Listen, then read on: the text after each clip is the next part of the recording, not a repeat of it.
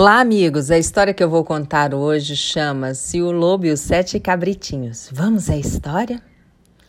Era uma vez uma velha cabra que tinha sete cabritinhos e os amava, como uma boa mãe pode amar os filhos.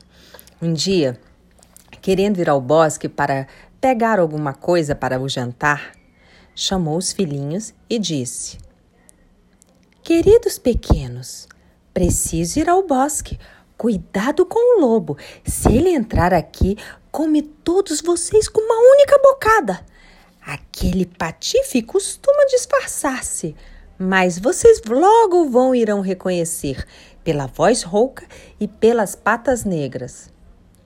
E os cabritinhos responderam: Mé, pode sossegada, querida mamãe, a gente vai ficar bem atento e com um balido, mé!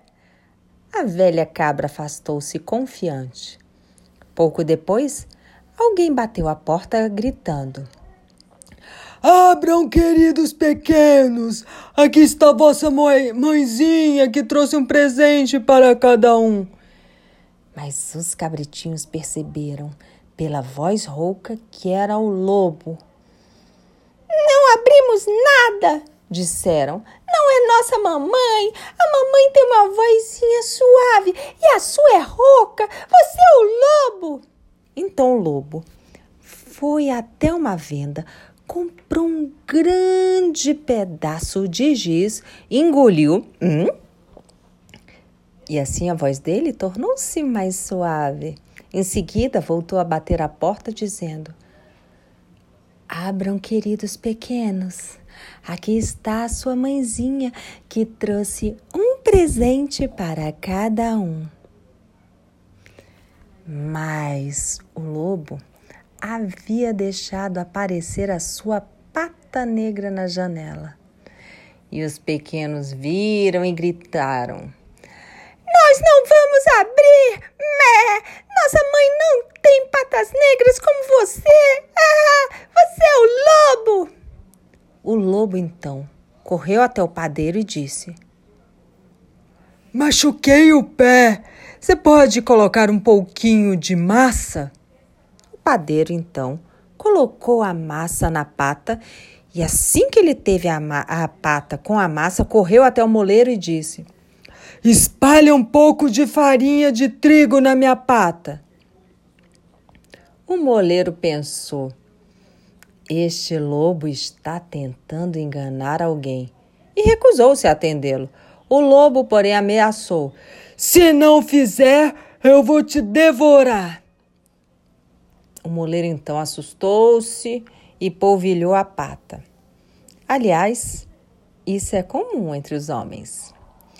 O malandro então foi pela terceira vez bater a porta dos cabritinhos, dizendo: Abram, pequenos.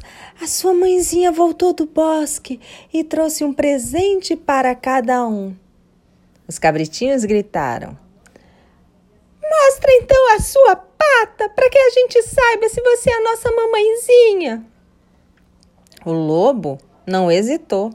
Colocou a pata sobre a janela e, quando viram que era branca, acreditaram no que dizia e abriram a porta. Mas foi o lobo que entrou. Os cabritinhos amedrontados trataram de se esconder. O primeiro escondeu-se debaixo da mesa, o segundo meteu-se debaixo da cama, o terceiro correu para dentro do forno, e o quarto foi para a cozinha, o quinto fechou-se no armário, o sexto dentro da pia e o sétimo na caixa de relógio de parede. Mas o lobo encontrou todos e não fez cerimônias. Engoliu-os um após o outro. O último, porém, que estava dentro da caixa do relógio, não foi descoberto. Uma vez satisfeito, o lobo saiu e foi deitar-se sob uma árvore, no gramado fresco do prado, e não tardou a ferrar no sono. Não demorou muito e a velha cabra regressou do bosque. Ah! Quando ela viu, sua casa estava com a porta escancarada, mesa, cadeira, bancos, todos de perna para o ar, a pia em pedaços, as cobertas travesseiros agarrados da, arrancados da cama. Procurou logo os filhinhos e não conseguiu encontrá-los em parte alguma. Chamou-os pelo nome um após o outro, mas ninguém respondeu. Ao chamar por fim, o menor de todos, uma vozinha sumida gritou: Mamãe! Mé! Eu tô aqui na, dentro da caixa do relógio! Mé!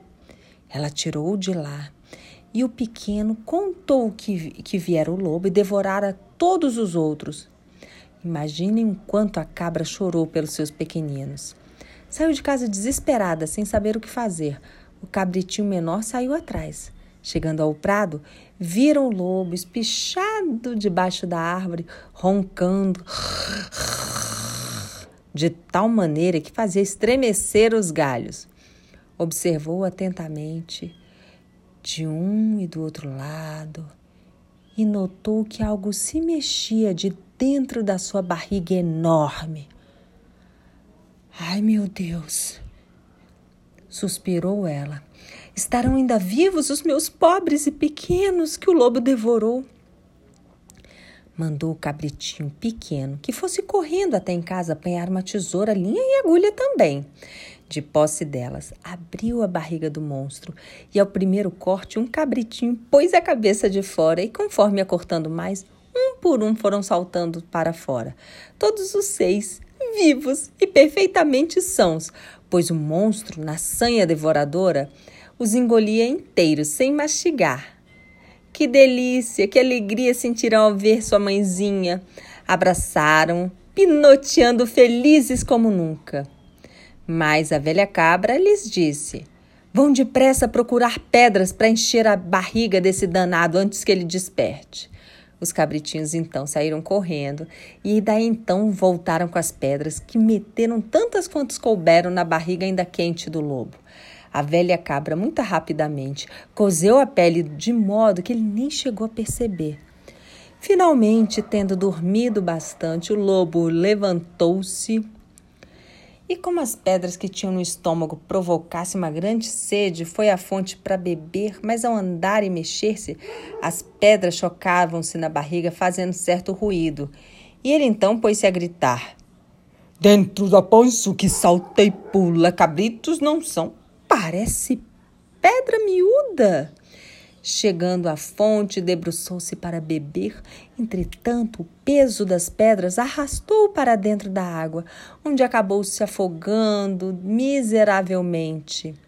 Vendo isso, sete cabritinhos saíram correndo e gritando: O lobo morreu! Mé! O lobo morreu! Mé! Então, juntamente com a mãezinha, dançaram alegremente em volta da fonte. Esta história chama-se Os Sete Cabritinhos, o Lobo e os Sete Cabritinhos, e foi recolhida pelos irmãos Grimm.